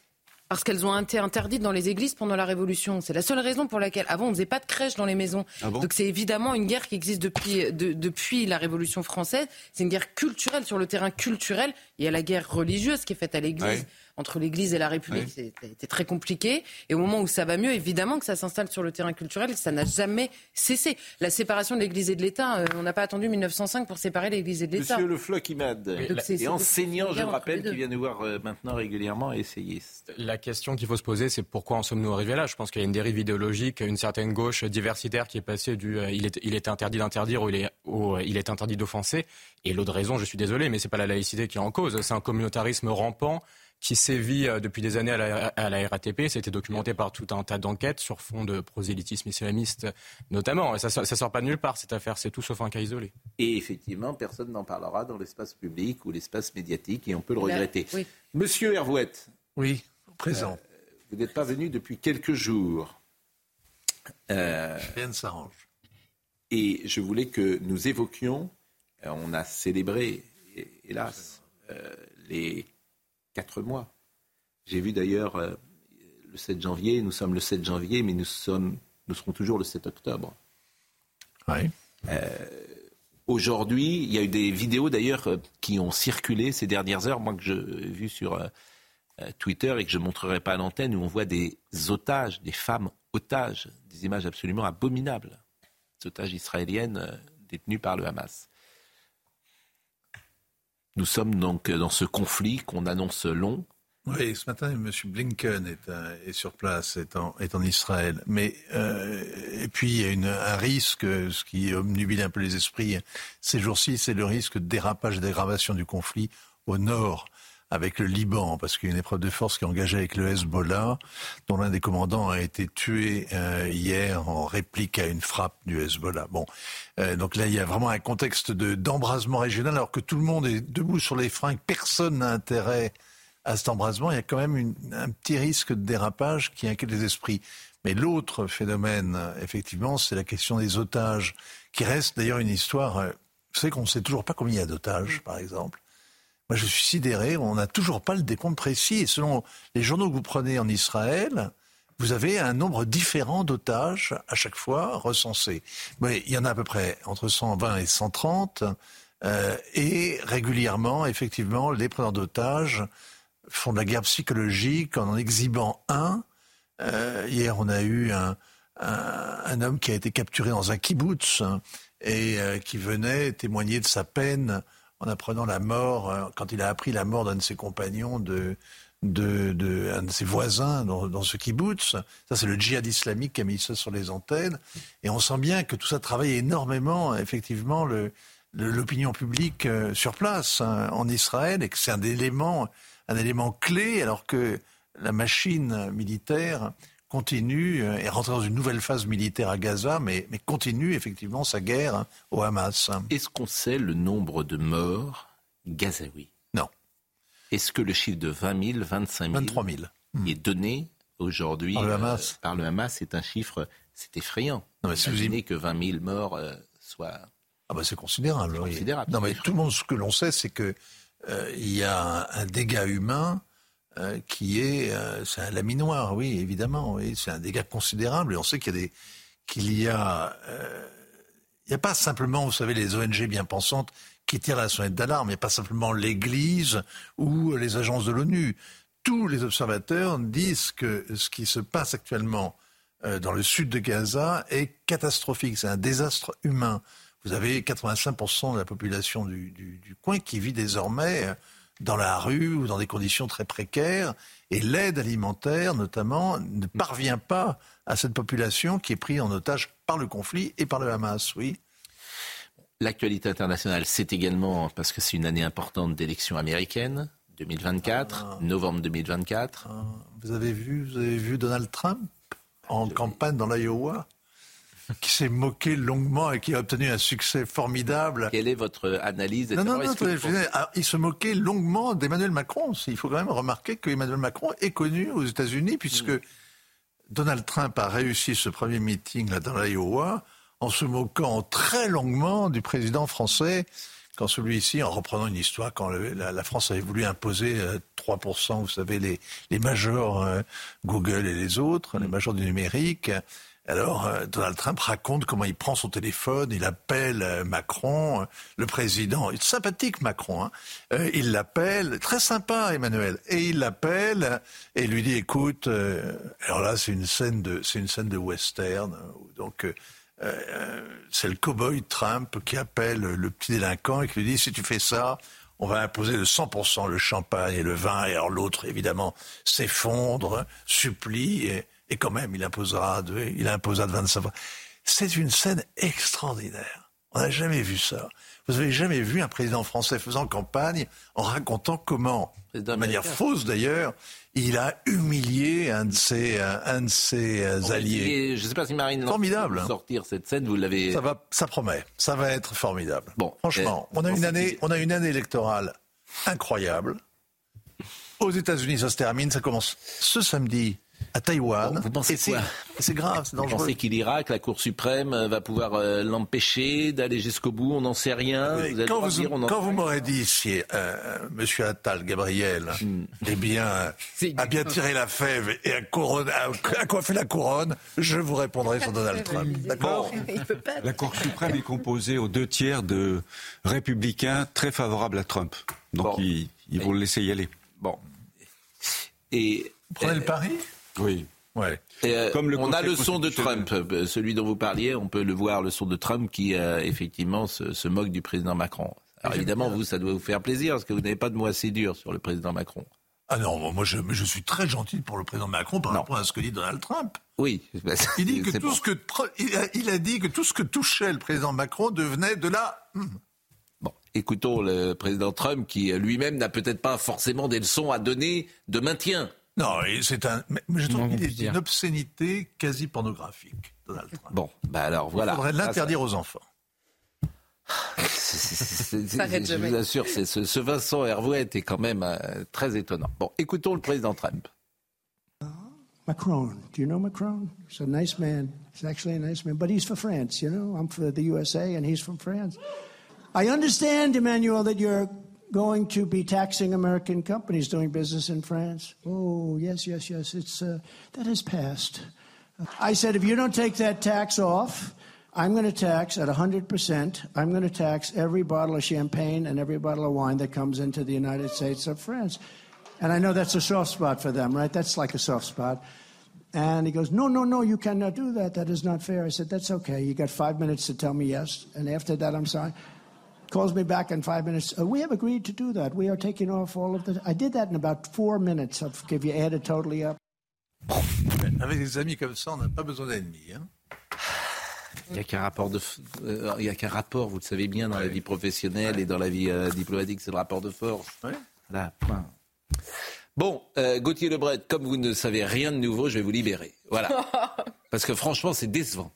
Votre attitude est décevante depuis quelques jours libéré, délivré. Bon, en revanche, je vous avais dit quelque chose de très intelligent ah tout à bah, Décidément, ça vous arrive d'être sympa. Mais si, parce que c'est vrai ce que vous avez dit. Vous avez dit une chose, et je ne suis pas sûr, par exemple, que euh, l'exécutif euh, s'en rende compte. C'est une remontée du terrain que j'ai eue. Exactement. Si Gabriel Attal euh, n'est pas ministre de l'Éducation nationale ce soir, les profs diront ça, ça va, quoi je veux dire, on se fiche de nous. On nous met un prof, on nous met un, ministre et quatre mois après on le change, on nous méprise et ça. Et ça, c'est vrai parce que cette, euh, comment dire, euh, cette base-là n'est pas toujours entendu. Oui. En plus, il était plutôt euh, populaire. Oui, bien sûr, c'est pour ça, bien sûr. Et euh, moi, j'avais effectivement, je me suis entretenu avec des profs hier qui me disaient les choses était en train de changer. Oui. Il y avait euh, réforme du bac effacé de Jean-Michel Blanquer, abaya interdite, euh, de vraies solutions sur le harcèlement. On sort tout de suite le harceleur des écoles. Ça fait cinq mois qu'il est là et on nous l'enlève. Et ça ferait quatre ministres de l'Éducation nationale s'il y a un successeur à Gabriel Attal ce soir en moins de deux ans. Un peu exactement comme ce qui se passe pour les personnels soignants avec le ministère de la Santé, où là aussi les ministres s'enchaînent.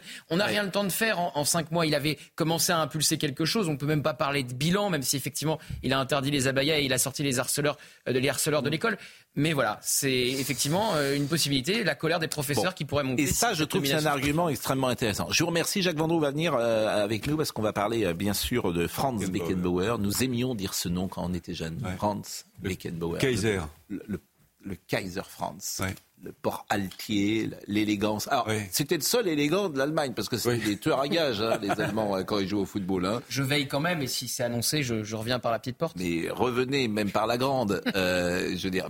Et Bertie Voxt, hein, c'était euh, l'exécuteur des basses œuvres. Et puis vous aviez euh, euh, l'Allemagne de l'Allemagne de l'Ouest d'ailleurs, qui, et c'est un traumatisme dont on se remettra jamais, qui a quand même battu les Pays-Bas de Johan Cruyff en 74, en finale de la Coupe du Monde. Donc il va venir nous dire euh, un mot. Simplement, euh, tout le monde en regarde, euh, ou, presque. Le foot, ça c'est sûr. Comment? Ah oui, le foot. Ça, marche aussi. Bon, c'est aux éditions d'ailleurs Albin Michel. Donc on a parlé des conséquences pour les enfants. On a parlé effectivement des possibilités d'arrêter ou de mettre des règlements.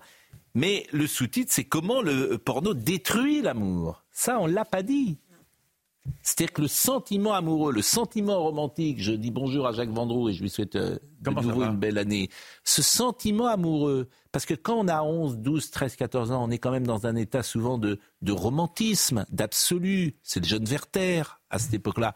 Après, peut-être les choses changent-elles, mais euh, on, est euh, peut-être plus sensible qu'on ne le sera plus tard. Mais dans l'amour, euh, d'abord, ça commence par l'amour de soi, c'est-à-dire que de regarder ces images-là peut, euh, abîmer l'amour qu'on peut avoir pour soi-même. Ça veut dire ça engendre un manque de confiance en soi, ça peut engendrer des complexes, donc un regard très négatif sur sa personne, euh, un malaise vis-à-vis du coup qui va qui va rejaillir sur les autres et sur le rapport aux autres. Quand je dis détruire l'amour, ça détruit aussi le regard qu'on porte sur les autres. Dès qu'on est biberonné à des images où des hommes et des femmes ne sont plus qu'un objet, qu'un jouet, qu'une chose, qu'un morceau de viande avec lequel on pourrait faire ce qu'on veut, eh bien, notre regard va être altéré sur l'autre. C'est-à-dire que je ne le vois plus dans toutes ses dimensions, à la voir avec un corps, certes, mais aussi avec un monde émotionnel, avec aussi une pensée, une intelligence.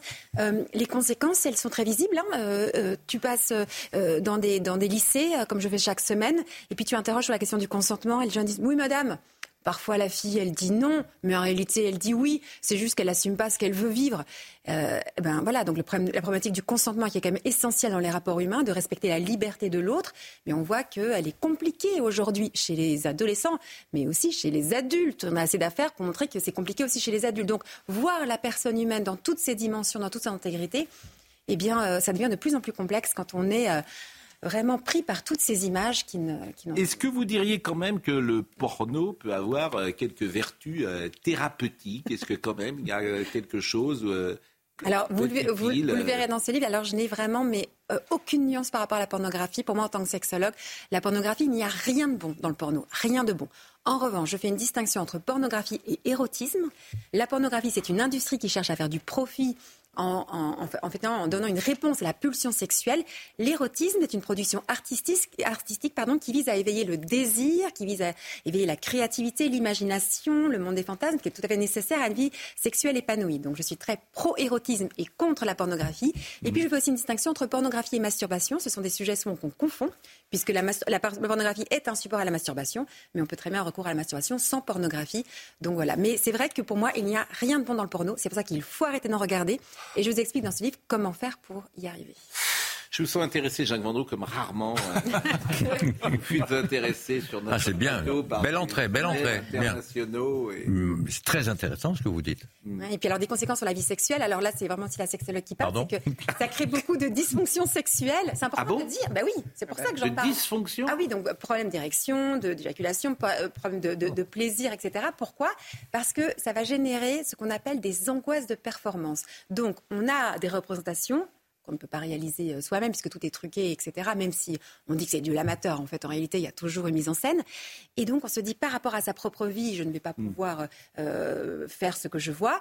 Et, euh, et donc, ça engendre de la peur. Et la peur, vous le savez ou non, c'est le pire ennemi dans notre vie sexuelle. Quand on a peur, plus rien ne fonctionne. Donc, euh, chez les hommes, c'est très visible, chez les femmes aussi.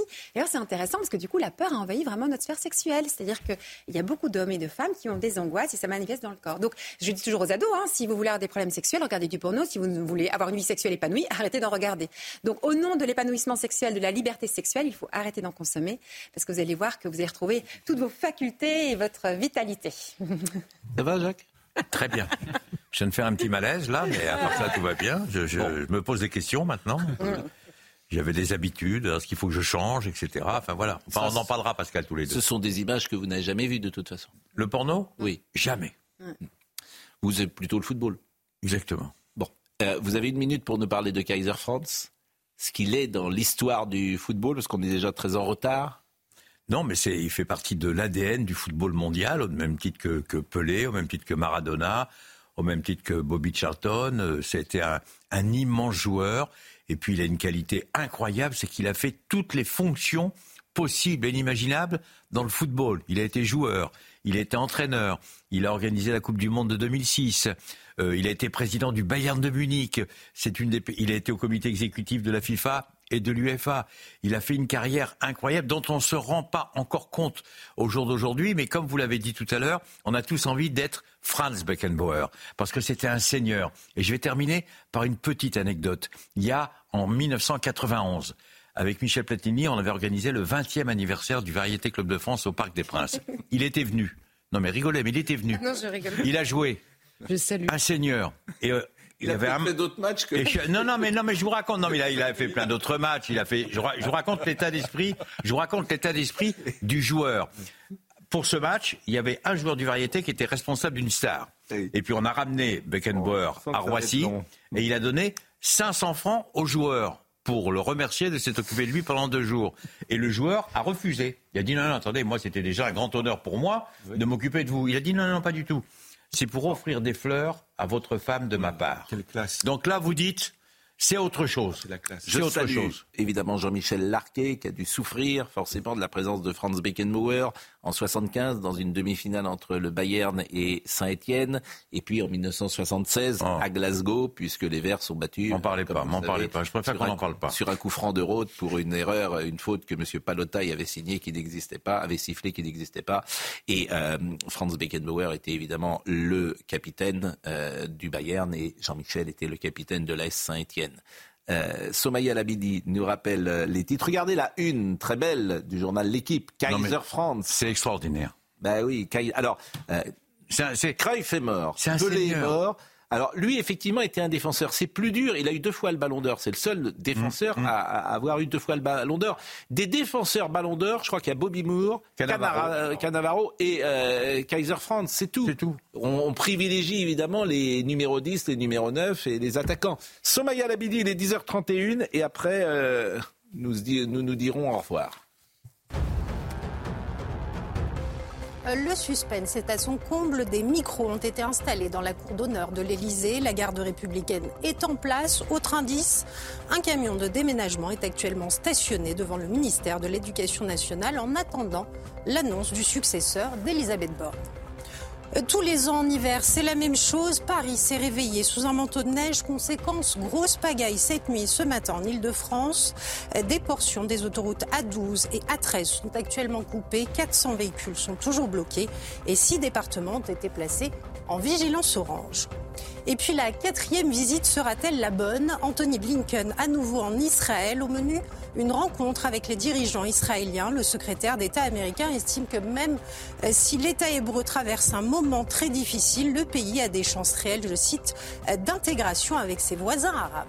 Je salue Pascal Olmeta qui vous transmet d'ailleurs ses amitiés en Corse et puis Dominique Grimaud qui a écrit un, post sur Facebook sur Franz Beckenbauer qui dit un personnage iconique, l'élégance fait homme. À titre personnel, j'ai eu l'occasion de le croiser euh, beaucoup lors de la Coupe du Monde 98 et encore à Marseille quand il avait pris en charge l'OM de Bernard Tapie. Je fus à chaque fois impressionné par le charisme, le regard acéré qu'il portait sur les choses de la vie et, du foot notamment. On l'aura sacré empereur. À mes yeux, il demeurera à jamais le seigneur des terrains, paix à son âme. C'est vrai qu'il était aussi consultant pour la télévision et alors là, il, il balançait par exemple. Non, mais il a fait, il a fait tous les métiers du monde et il a mm. pris beaucoup de plaisir à être consultant de l'équivalent de la première chaîne de la télévision allemande, où c'est vrai, il critiquait beaucoup, beaucoup, beaucoup. Oui, parce que c'est quand même des non, mais c'est des tailleurs. Une fois qu'ils sont hors du terrain, oui, mais, euh, si Niskens, c'était pas Niskens. Euh, Johan Niskens était, euh, oui, c'est pas Niskens, c'était un autre euh, qui est intervient en Allemagne, qui était le, dont j'oublie le nom, qui était un, un, des milieux de terrain et qui balance depuis des. Paul Breitner. Euh, Paul Breitner, mais c'est encore un autre. Non, c'est Paul Breitner, au Rummenigge. Non, c'est encore un autre, mais peu importe. Bon, on va faire toute euh, l'équipe du Bayern. bon, en tout cas, c'est des gens, une fois qu'ils sont passés euh, consultants, qui parfois oui, mais balancent. oui, mais Pascal, vous qui connaissez bien ce milieu, je veux dire, c'était des gens qui étaient extrêmement crédibles. Hmm. Donc, quand, quand Beckenbauer parlait, quand Platini parle, quand Bobby Charlton parlait, quand Maradona parle, ça. Et c'est vrai, regardez là, si on fait un, pour terminer juste, mm. le dernier survivant actuellement, mm. c'est Michel Platini, de cette grande période de ces 40 dernières années. C'est Netzer. Mm. C'est Netzer. Netzer, oh, Netzer, il démontait tout le monde. il démontait tout le monde. Non mais la, vie, elle passe tellement vite qu'on arrive maintenant à avoir euh, un seul repère qui va être Michel Platini, parce que tous les autres sont partis. Mais c'est valable aussi en politique, c'est valable dans tous les milieux du monde. Et le seul oui. Euh, personnalité du foot vivante qui a gagné comme joueur la Coupe Didier du Monde. Deschamps. et comme entraîneur la Coupe du Monde. Didier Deschamps. Didier Deschamps. Il y en avait trois. Il y avait Zagallo, il est mort il y a huit jours. Il y avait euh, samedi dernier. Donc euh, samedi dernier, il y avait hier Beckenbauer et il y a Didier Deschamps. Vous aimez le football, Madame Argot? Moi j'aime bien. Je soutiens toujours mon pays, la Belgique. On gagne pas très très bien. oui, mais c'est un jeu de qualité, une histoire avec euh, des joueurs exceptionnels comme Enzo Schifo, par exemple, qui est un très grand joueur. J'ai fait la connaissance récemment d'un joueur merveilleux, d'une gentillesse incroyable. Eden Hazard. Ah Quel seigneur C'est un seigneur. Bon. bon, on peut vous lire dans le journal du dimanche euh, Oui. Le dimanche La chronique. Définition. Nous nous sommes tant aimés. Exactement. vous aussi, vous oui. aussi. Bien sûr, on peut tous nous lire. Bon, et votre chronique, ce sera. Euh... Ah, je peux pas le dire parce qu'il faut que je réfléchisse. J'hésite à deux ou trois conneries. Voilà. Ah, parce qu'en plus vous réfléchissez avant d'écrire cette chronique. Pardon non, mais Pascal, moi je veux bien venir parler de Beckenbauer. On met, on met, en, on met en doute ma vie sexuelle là, avec madame. Là, vous parlez du fait si je dois réfléchir, etc. à la vie. Vous n'allez pas martyriser à chaque fois que je viens. Quand même. Mais parce que je vous aime. Bon, Thérèse Argot, tout le monde euh, en regarde ou presque. Comment le porno détruit l'amour. C'est vraiment euh, un livre extrêmement intéressant et qu'il faut lire. Et puis, il faut vous écouter, euh, bien sûr. Je vais remercier Marine Lançon qui était avec nous aujourd'hui. Euh, Michael Thomas était à la réalisation, Guillaume était à la vision, Jean-François Couvlar était au son. Merci à Marine, bien sûr. À Benoît Bouteille, toutes ces émissions sont retrouvées sur cnews.fr. Jean-Marc Morandini va-t-il avoir le nom du Premier ministre? Eh bien, vous le saurez en restant sur l'antenne de CNews. Rendez-vous ce soir.